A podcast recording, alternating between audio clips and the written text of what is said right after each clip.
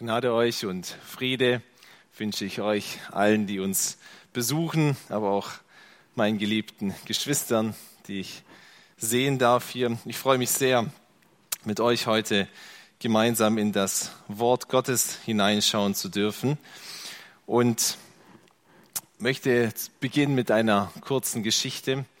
Stellt euch vor, es sind einige Wanderer unterwegs die Rucksäcke auf den Rücken, sie ziehen los den Berg hinauf und als sie schon recht weit oben sind, ziehen auf einmal dichte Nebelschwaden auf. Und diese Nebelschwaden verhüllen das Gesicht der Männer, so dass sie die Hand vor den Augen gar nicht richtig sehen können. Und der eine fängt an, loszurennen, und stolpert, fällt in, der nächste bekommt Panik, der dritte fällt hin, bricht sich was, kann nicht mehr aufstehen und alle geraten in Chaos. auf einmal hört man einen Schrei und einer stürzt den Abhang hinunter. So ungefähr ist das auch bei uns in unserem geistlichen Leben. Wenn auf einmal in unserem geistlichen Leben Nebelschwaden aufziehen und wir den Blick nach vorne nicht mehr richtig haben, wenn wir von dem guten Weg abkommen und auf einmal hinfallen und da keiner da ist, der uns aufhilft.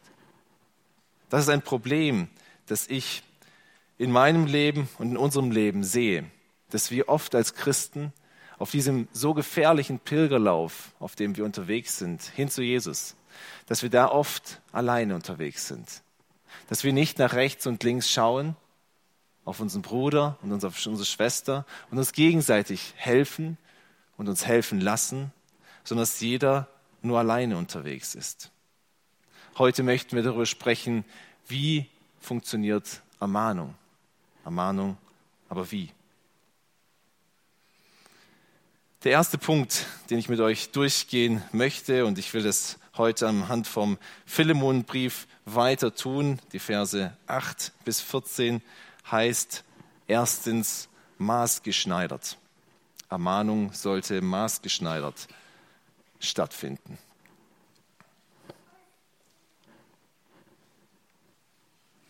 Ich lese Philemon Verse 8 bis 14. Deshalb, obwohl ich große Freimütigkeit in Christus habe, dir zu gebieten, was sich gehört. Das schreibt Paulus zu Philemon. Vers 9, bitte ich doch vielmehr um der Liebe willen, als ein solcher wie ich bin, Paulus, der Alte, jetzt aber auch ein Gefangener Christi Jesu. Ich bitte dich für mein Kind, das ich gezeugt habe in den Fesseln, Onesimus, der dir einst unnütz war, jetzt aber dir und mir nützlich ist. Den habe ich zu dir zurückgesandt. Ihn, das ist mein Herz. Ich wollte ihn bei mir behalten, damit er statt deiner mir dient in den Fesseln des Evangeliums. Aber ohne deinen Willen wollte ich nichts tun, damit deine Wohltat nicht wie gezwungen, sondern freiwillig ist. Paulus beginnt hier mit einem deshalb. Und deshalb, dieses Wort knüpft an den davorigen Text an, wo geschrieben steht, dass Paulus unendlich dankbar dafür ist, dass Gott in das Leben von Philemon eingegriffen hat und er zu seiner Gemeinde eine reiche Liebe hatte. Er hatte so eine Liebe gehabt, dass diese Liebe so bekannt wurde, dass sie bis zu Paulus ins Gefängnis vorgedrungen ist und er davon gehört hat. Doch Paulus sagt nicht, Mensch Philemon, das ist toll, wie du das gemacht hast, bleib wie du bist, sondern er möchte ihn ermutigen, darin noch reichlicher zu wachsen. Wir schlagen den ersten Thessalonicher Brief auf, Kapitel 4, Vers 1. Da heißt es, Paulus schreibt zu den Thessalonichern, übrigens nun, Brüder, bitten und ermahnen wir euch in dem Herrn Jesus, da ihr ja von uns Weisung empfangen habt, wie ihr wandeln und Gott gefallen sollt, wie ihr auch wandelt, dass ihr darin noch reichlicher zunehmt. Die Thessalonicher waren auf einem guten Weg. Sie hatten Liebe, aber sie sollten zunehmen in ihrer Liebe, in ihrer Liebe zueinander. Wenn du an dem Punkt bist, dass du zufrieden mit deinem geistlichen Leben bist, dann stimmt etwas bei dir nicht. Hier auf der Erde sind wir immer wieder, immer während in dem Prozess uns verändern lassen zu Gott, in sein Bild, in Jesu Bild umgestaltet zu werden. Wir gehen zurück zu Philemon. In Vers 8 heißt es, deshalb, obwohl ich große Freimütigkeit in Christus habe, dir zu gebieten, was sich gehört. Paulus hatte die Freiheit und die Unerschrockenheit, als gewichtiger Apostel auftreten zu können. Er war nicht nur ein gewichtiger Apostel, er war sogar der Glaubensvater von Philemon gewesen. Er hätte ihm ganz klar gebieten können als einer, der das inspirierte Wort Gottes niedergeschrieben hatte. Und hätte sagen können, du musst ohne Simus, den entlaufenden Sklaven, aufnehmen. Das sehen wir ganz klar. Du musst es tun. Und vielleicht wäre Philemon sogar gehorsam gewesen, hätte ihn missmutig aufgenommen.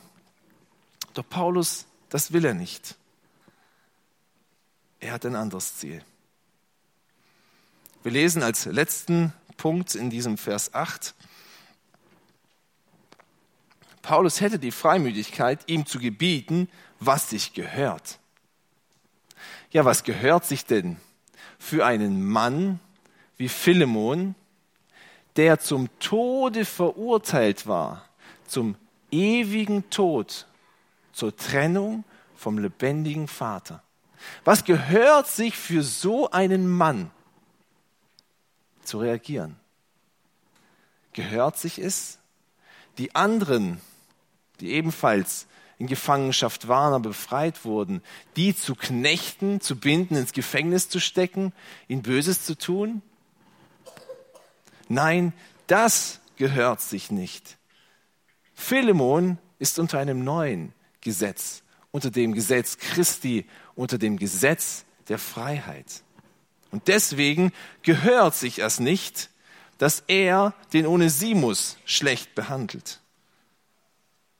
Und Paulus hätte, ja, er hätte befehlen können, das musst du tun, weil es sich gehört.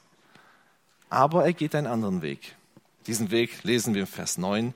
Da heißt es, bitte ich doch vielmehr um der Liebe willen, als ein solcher, wie ich bin.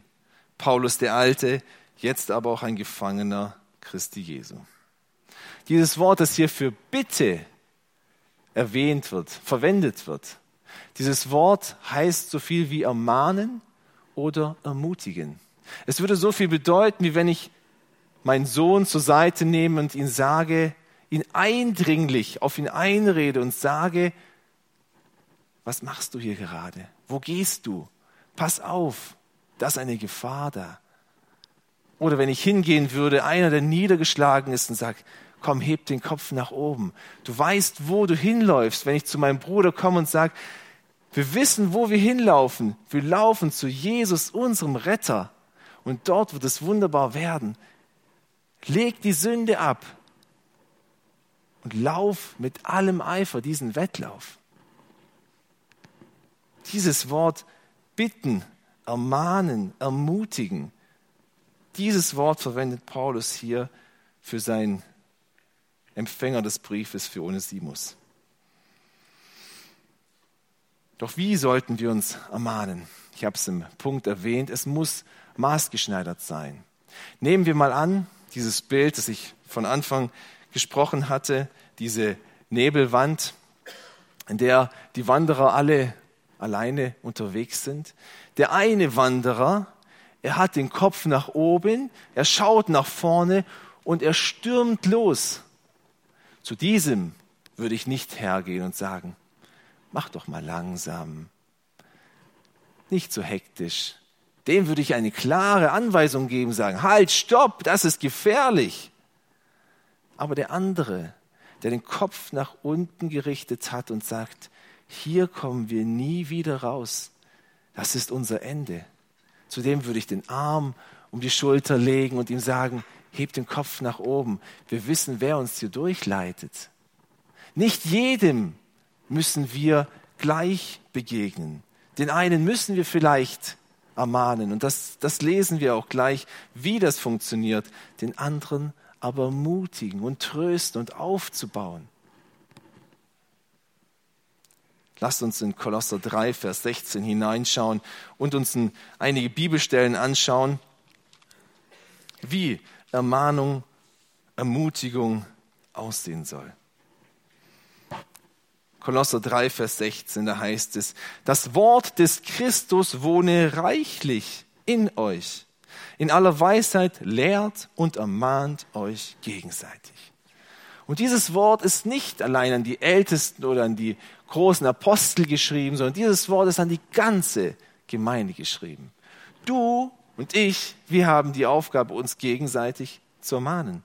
Und in rechts und links von dir, die ganze Gemeinde soll aufeinander Acht haben, so wie Viktor es auch schon vorgelesen hat. Der erste Punkt, wie soll es sein? Alle sollen es tun. Das zweite heißt es, das Wort des Christus wohne reichlich in euch. Wenn wir von dem Wort des Christus sprechen, dann reden wir von dem Kern der Botschaft der Bibel, vom Evangelium selber. Davon, dass wir alle verloren und hoffnungslos waren und dass wir keine Chance hatten, zu diesem heiligen Gott zu kommen.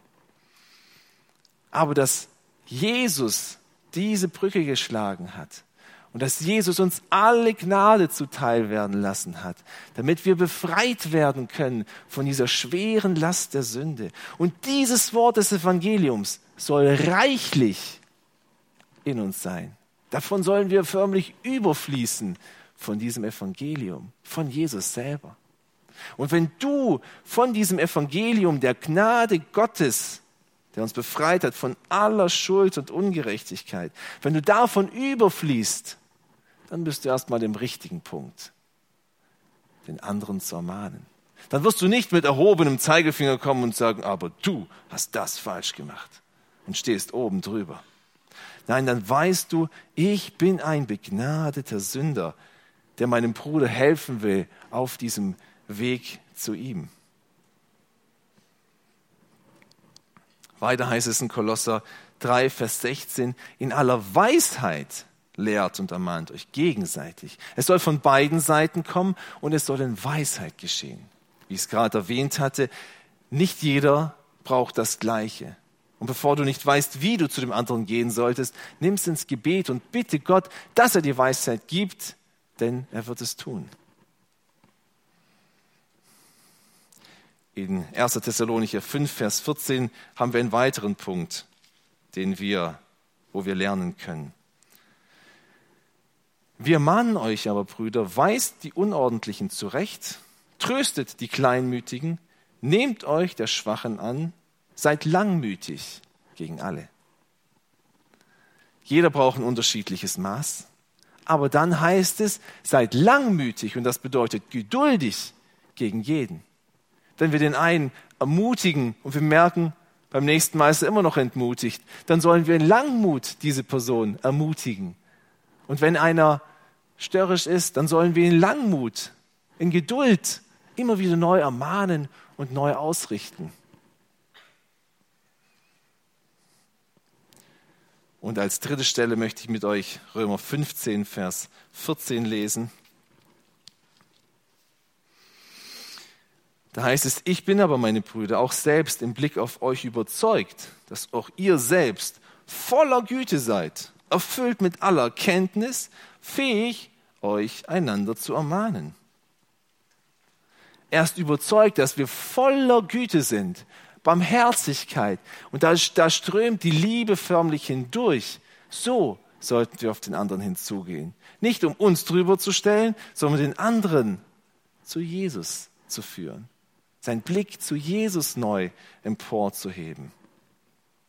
Keinesfalls sollten wir aufeinander zugehen, indem wir eine Situation beobachten und sagen, das muss er falsch gemacht haben und das ist seine Sünde und ich gehe jetzt hin und werde ihn ermahnen, weil es Jesus in seinem Wort sagt. Wenn du an dem Punkt bist, dann demütige dich erstmal selber, geh auf die Knie und weiß, dass du selber an diesem Punkt oftmals versagt hast. Wir gehen zurück zu Philemon.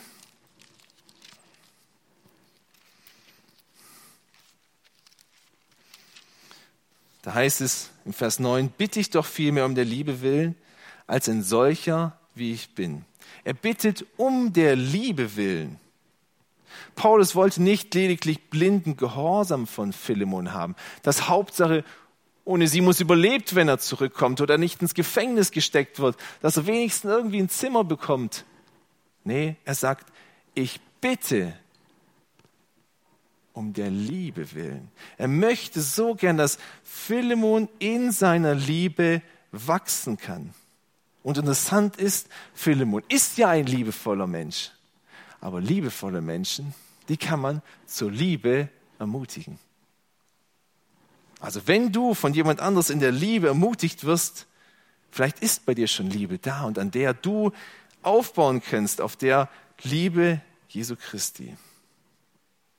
Und Paulus stellt sich gleichzeitig schützend vor sein Kind, wie es später heißt, vor Onesimus hin und zeigt auch dadurch seine Liebe zu ihm. Bist du im Kreis der Ermahner und Ermutiger? Geschieht das in deinen Freundeskreisen, Hauskreis, in deiner Familie? Geschieht das? Wenn ja, ermahnst du in Geduld, in Weisheit, in Liebe und lässt dich auch selber gerne korrigieren, weil du weißt, oh, mein Bruder, meine Schwester hat recht, ich brauche einen anderen Kurs. Ich bin abgekommen von dem eigentlichen Ziel, worauf ich hinzusteuern sollte. Wenn deine Kinder ungehorsam sind, lässt du deine Emotionen einfach raus oder nimmst du das Wort Gottes in die Hand, das reichlich in dir wohnt und sagst, warum sollen die Kinder den Eltern gehorchen? Warum sollen die Kinder nicht lügen? Oder wenn du feststellst, ich habe gelästert, gehst du hin, lässt dich vom Wort Gottes korrigieren und korrigierst das auch in dem Gespräch, in dem du gelästert hast. Geschwister, im Himmel, bei unserem Herrn, da wird es wunderbar. Und wir erleben es schon hier, was für einen wunderbaren Jesus wir haben, der uns errettet hat. Und dieser Weg dort nach oben, er lohnt sich. Aber Jesus hat uns ganz bewusst einander gegeben, damit wir uns an den Händen nehmen und uns leiten, damit wir einander warnen, damit wir einander den Kopf emporheben, damit wir diesen Weg gemeinsam besser laufen können. Als zweiten Punkt möchte ich authentisch und in Demut sollte Ermahnung geschehen. Das lesen wir hier in diesem Vers 9. Paulus bittet um der Liebe willen, als ein solcher wie ich bin. Paulus, der Alte, jetzt aber auch ein Gefangener Christi Jesu.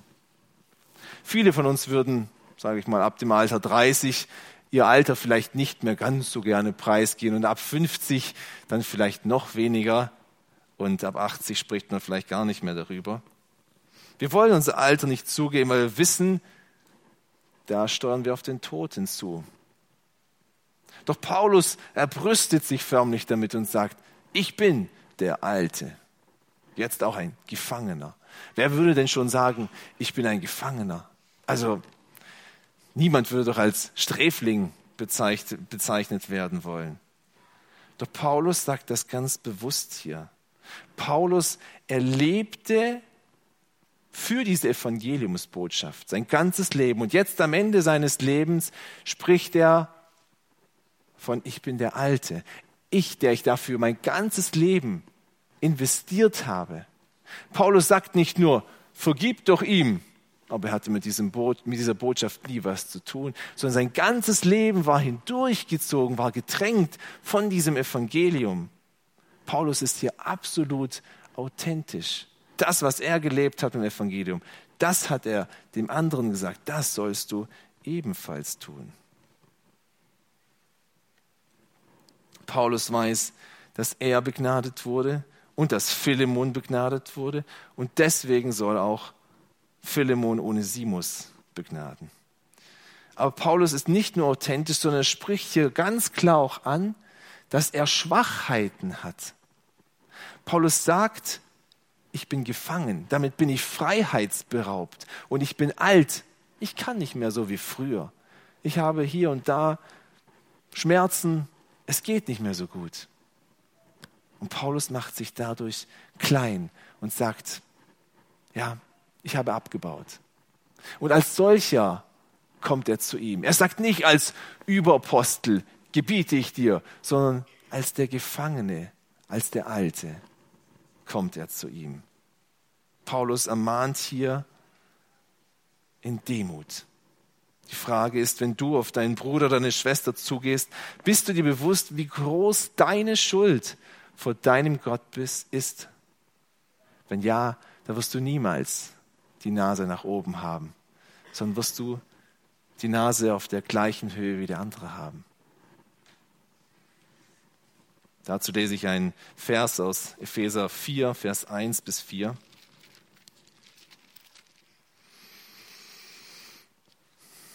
Ich ermahne euch nun, ich der Gefangene im Herrn, wandelt würdig der Berufung, mit der ihr berufen worden seid, mit aller Demut und Sanftmut, mit Langmut, einander in Liebe ertragend.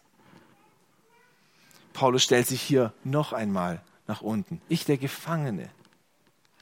Ich ermahne euch, ich bitte, ich will euch eindringlich ermutigen, wandelt würdig. Und wie sollen wir es tun? In Demut, einander in Liebe ertragen. Bin ich nicht mehr mal schwer? Vielleicht du auch. Aber wir sollten einander in Liebe ertragen, tragen. Nicht nur sagen, hier stell dich hin, lauf selber. Nein, wir sollen einander tragen, ertragen.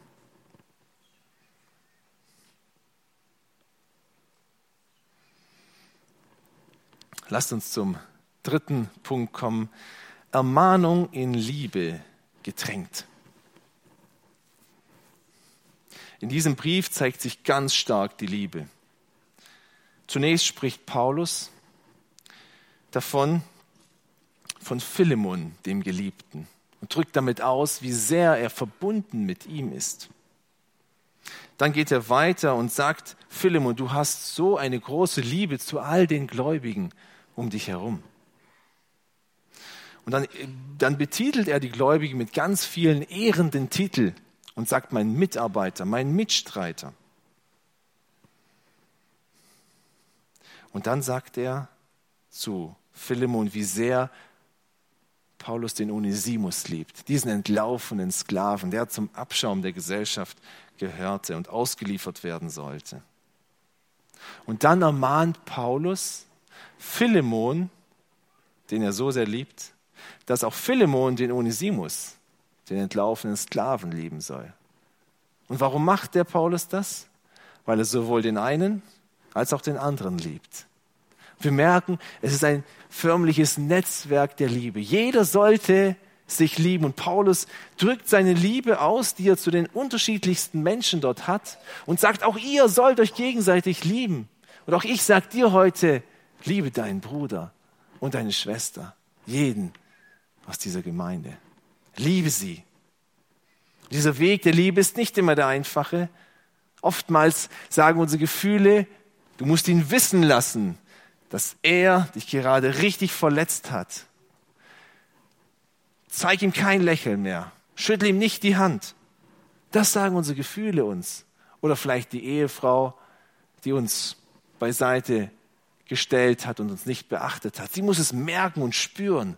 Oder die Kinder, die ungehorsam waren. Wir reden nicht mehr mit ihnen. Das sagen unsere Gefühle und unsere Begierde sagt, du willst nie wieder verletzt werden. Zeig es ihnen, dass das böse war, was sie getan haben. Doch Paulus ermahnt sie, dieser Weg der Liebe, er ist nicht einfach, aber es ist der beste Weg. Du wirst befreit, wenn du Jesu Liebe in deinem Herzen reichlich wohnen lässt. Wir lesen den Vers 10 im Philemonbrief. Paulus sagt, ich bitte dich für mein Kind, das ich gezeugt habe in den Fesseln, Onesimus. Paulus betitelt hier Onesimus als sein Kind und drückt damit die engste Verbindung aus, die er hat. Wenn wir an ein neugeborenes Kind denken, was kann dieses Kind schon? Es macht eine Windeln, es schreit. Das Einzige, was richtig toll ist bei den Kleinen, die sind süß. Aber so richtig profitieren tun wir abgesehen davon von den Kindern nicht. Aber was würde man fürs Kind tun? Man wird sein Leben hingeben für dieses Kind. Und wenn einer frisch zum Glauben kommt, dann gibt man am Anfang meistens sehr viel und nimmt sehr wenig. Und Paulus betitelt diesen frisch zum Glauben gekommenen, der ihm mittlerweile auch nützlich war, was wir später sehen. Er sagt, das ist mein Kind. Und auf einmal wird es kompliziert für Philemon. Ich liebe die Kinder meiner Freunde. Und auch wenn sie mal was verbocken, ist das nicht so schlimm, weil ich liebe meine Freunde und die gehören einfach dazu. Und jetzt ist da Paulus, den der Philemon richtig liebt. Und da ist Onesimus, wo sein Herz ihm wahrscheinlich sagt, dem müsste ich eins richtig reinwirken. Der muss spüren, was er an mir verbockt hat. Doch Paulus nimmt ihn auf einmal schützend in seinen Arm, den Onesimus, und sagt, das ist mein Kind. Und stellt sich damit schützend vor ihn. Dazu werden wir in den nächsten Text nochmal genauer kommen. Aber genau das ist doch das, was Jesus auch bei uns tut. Jesus kommt und legt uns als seinen Kindern die Hand drumherum und sagt, du gehörst zu mir. Und der Zorn des lebendigen Gottes muss nicht mehr auf uns fallen, weil er weiß, der Sohn hat dafür bezahlt. Und Paulus sagt doch selbst, rechne ihm die Schuld nicht an, sondern rechne sie mir an. Paulus, seine Ermahnung an Philemon war nicht, wisch die Schuld einfach weg, vergiss sie doch einfach, sondern sagt, nimm sie, Leg sie auf mich drauf. Ich werde sie tragen. Ich lese den Vers nochmal vor. Ich bitte dich für mein Kind, das ich gezeugt habe in den Fesseln ohne Simus. Und wenn er hier von Zeugung spricht, ist es kein ganz gewöhnlicher Begriff, den wir im Neuen Testament sehen. Aber wir merken, es spricht von neuem Leben. Es spricht von der Wiedergeburt, wie es in ganz vielen Stellen heißt. Paulus hat er die Wiedergeburt in Onesimus bewirkt? Nein, ganz sicher nicht. Paulus war derjenige gewesen, der ihm das Evangelium erzählt hat.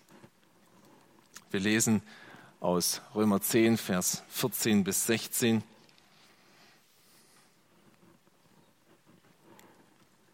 Da heißt es über die Ungläubigen, wie sollen sie nun den anrufen, an den sie nicht geglaubt haben? Wie aber sollen sie an den glauben, von dem sie nicht gehört haben? Wie aber sollen sie hören ohne einen Prediger?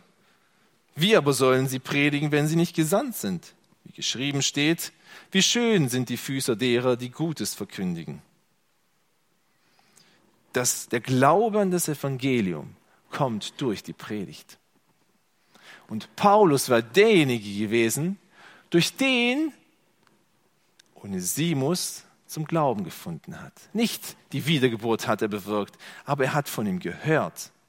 Und Gott hat in Philemon, aber dann auch in Onesimus, den Glauben geweckt und hat eine Wiedergeburt bewirkt. Und durch diese Wiedergeburt hat er Philemon komplett verändert. Und genau das ist geschehen in den Fesseln des Evangeliums. An diesem Punkt fand ich so interessant. Das Evangelium kennt keine Grenzen. Paulus ist seiner Freiheit beraubt. Paulus ist alt, hat viele Fähigkeiten nicht mehr und muss jetzt im Kerker sitzen, wie auch immer das aussah, in welchen Umständen er auch war. Aber Gott schickt dann wenn der Botschafter eingesperrt ist, die Empfänger zum Botschafter und sagt, hier, geh zu ihm, du sollst von ihm hören. In den Fesseln dort erfährt Onesimus diese Botschaft vom Evangelium. Paulus, der war ein gefangener Mann, äußerlich. Aber innerlich ist er einer gewesen, der befreit wurde von aller Schuld. Und Onesimus, der war doch der Sklave gewesen, der unter der Knechtschaft des Philemons stand. Und der hat sich selber frei gemacht, losgelaufen, abgehauen. Und jetzt kommt er als äußerlich freier Mann zu dem gefangenen Paulus. Aber Paulus weiß genau, innerlich liegt der in Ketten. Und er hört, der Onesimus, dass er auch innerlich frei werden kann. Und wird selber frei. Und jetzt kommt das Paradoxe, jetzt soll er wieder zurückgehen und äußerlich wieder gefangen genommen werden. Das ist schwierig. Das ist schwierig.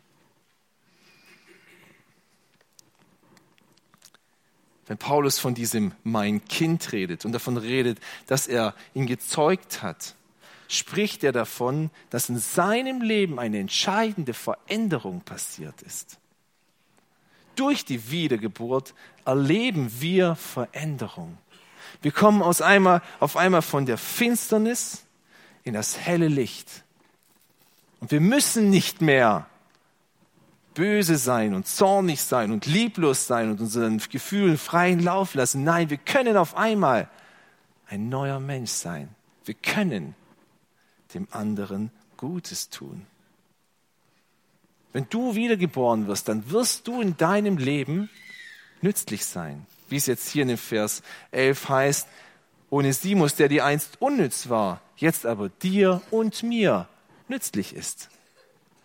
Da fängt der faule Teenager, der die Füße hochlegt und zwölf Stunden am Tag zockt, der fängt auf einmal an, fleißig zu sein, wenn er wiedergeboren ist. Oder derjenige, der mürrisch ist, er fängt auf einmal an, dankbar zu sein. Derjenige, der ein jähzorniger Mann ist, der muss nicht mehr jähzornig sein, sondern wird ein liebevoller Mann oder eine liebevolle Frau. Wenn du die Wiedergeburt erlebt hast, ist das Kennzeichen davon, dass du in deinem Leben geistliche Veränderungen erlebst. Und wie wurde jetzt der Onesimus verändert. Wodurch konnte er ihm nützlich sein?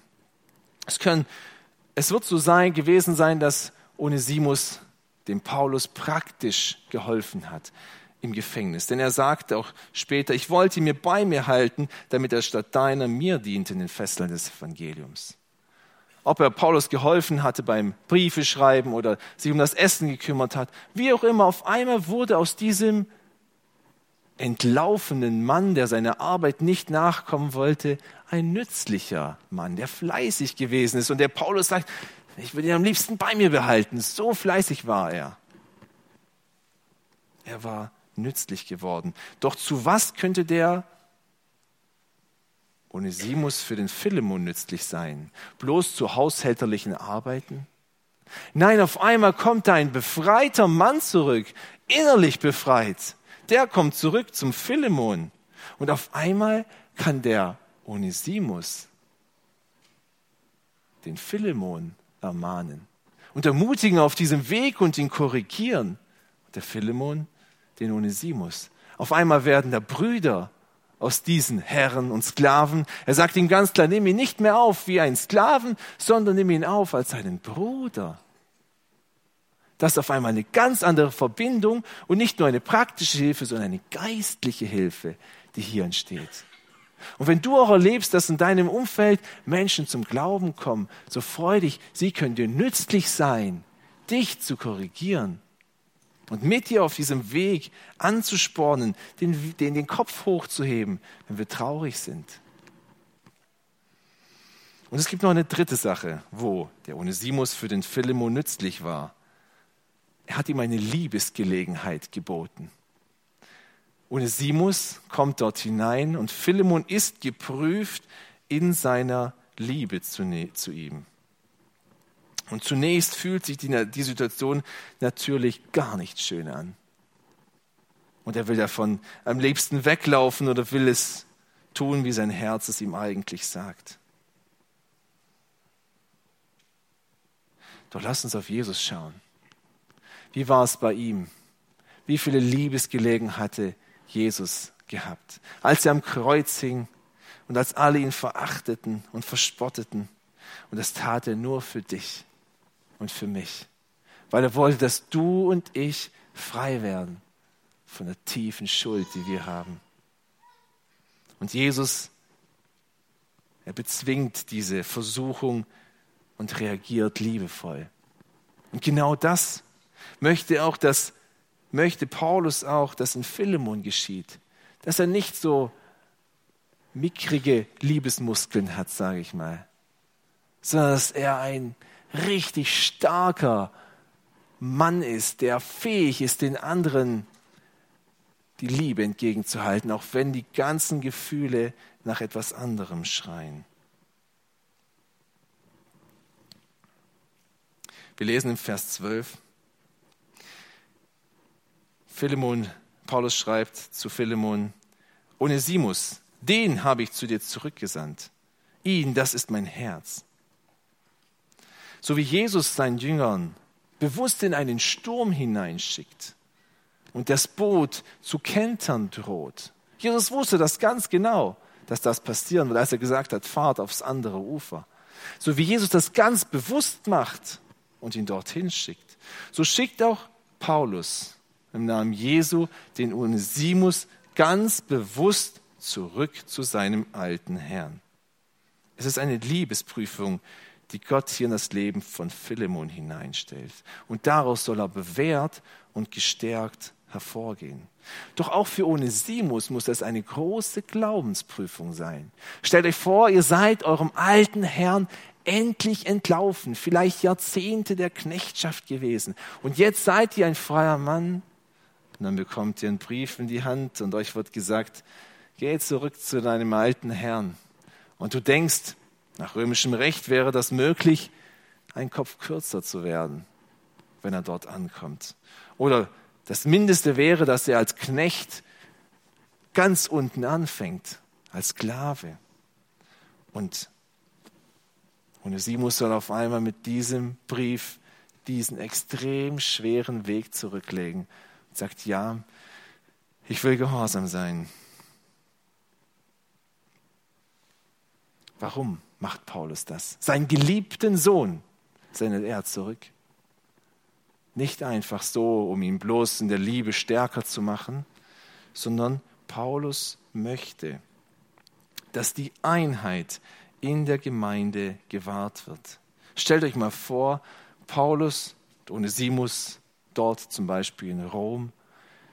Der eine dient dem anderen und sie leben Gemeinde und auf einmal hört der Philemon, dass der Paulus den Onesimus unter seine Fittiche genommen haben. Und der Philemon müsste sich denken, das ist mein Leibeigener. Und wenn der entlaufene Sklave irgendjemand unter die Fittiche kommt, dann sollte er, der mein Bruder ist, ihn mir gefälligst ausliefern. Es war sein Eigentum. Und jetzt sendet er ihn zurück. Und Paulus tut es ganz bewusst, weil er will, dass die Einheit in der Gemeinde gewahrt wird und dass die Liebe untereinander gestärkt wird. Wir lesen im Vers 13, Paulus schreibt, ich wollte ihn, das ist Onesimus, bei mir behalten, damit er statt deiner mir dient in den Fesseln des Evangeliums. Paulus selber hatte nicht nur die Gefahr, dass Onesimus zu Schaden kommt, sondern Paulus erlebte dadurch selber Nachteile. Er war am Briefe schreiben. Er war am Leute zu sich holen, wie den Onesimus. Er hat vielleicht Seelsorge gemacht oder gepredigt, wenn jemand kommen durfte. Er hatte wichtige Aufgaben des Evangeliums gemacht. Und jetzt soll er seinen besten Diener, vielleicht seinen einzigen, soll er den wegschicken. Da kann er dem Evangelium sich doch gar nicht mehr richtig widmen. Paulus hätte eine richtig fromme Ausrede gehabt. Einen richtig frommen Grund gehabt zu sagen, nein, Onesimus, bleib du bei mir. Du bist mir nützlich und hilfreich. Doch Paulus verzichtet sogar darauf, nimmt Nachteile in Kauf, damit die Einheit gewahrt werden kann. Geschwister, möchtet ihr Frieden? Hebt mal die Hände, wer möchte Frieden? Ist Frieden was Gutes?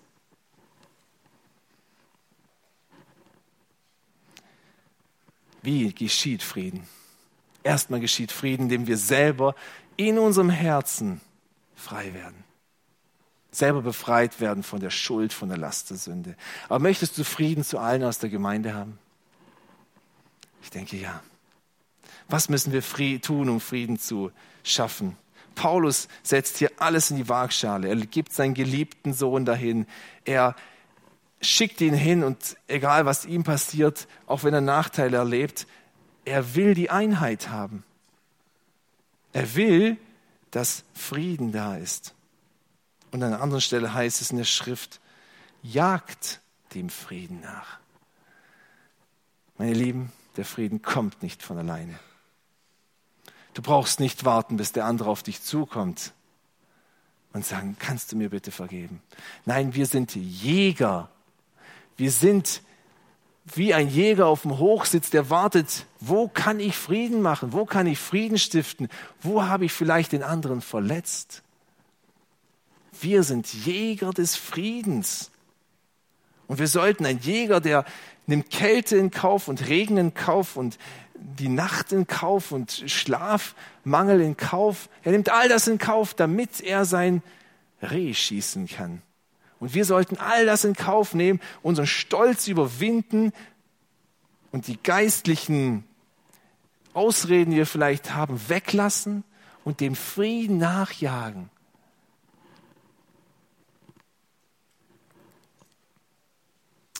Ich schließe ab mit dem Vers 14. Da heißt es, Paulus schreibt hier, aber ohne deinen Willen wollte ich nichts tun, damit deine Wohltat nicht wie gezwungen, sondern freiwillig ist. Paulus wollte ihn am liebsten bei sich behalten, aber sagte, nee, wenn du es nicht willst, wenn du nicht den Onesimus mir als Diener zur Verfügung stellen willst, dann will ich es nicht machen. Ich will, dass du es aus eigenem Antrieb tust. Und eigener Antrieb ist Liebe. Er möchte nicht sich den Onesimus einfach krallen, auch wenn er gute Motive dazu hätte.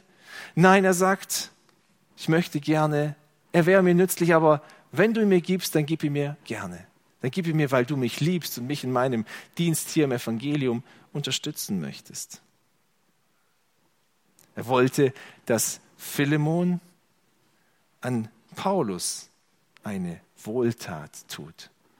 Und so merken wir, Gemeinde und Frieden in der Gemeinde zu haben, dazu ist Liebe notwendig.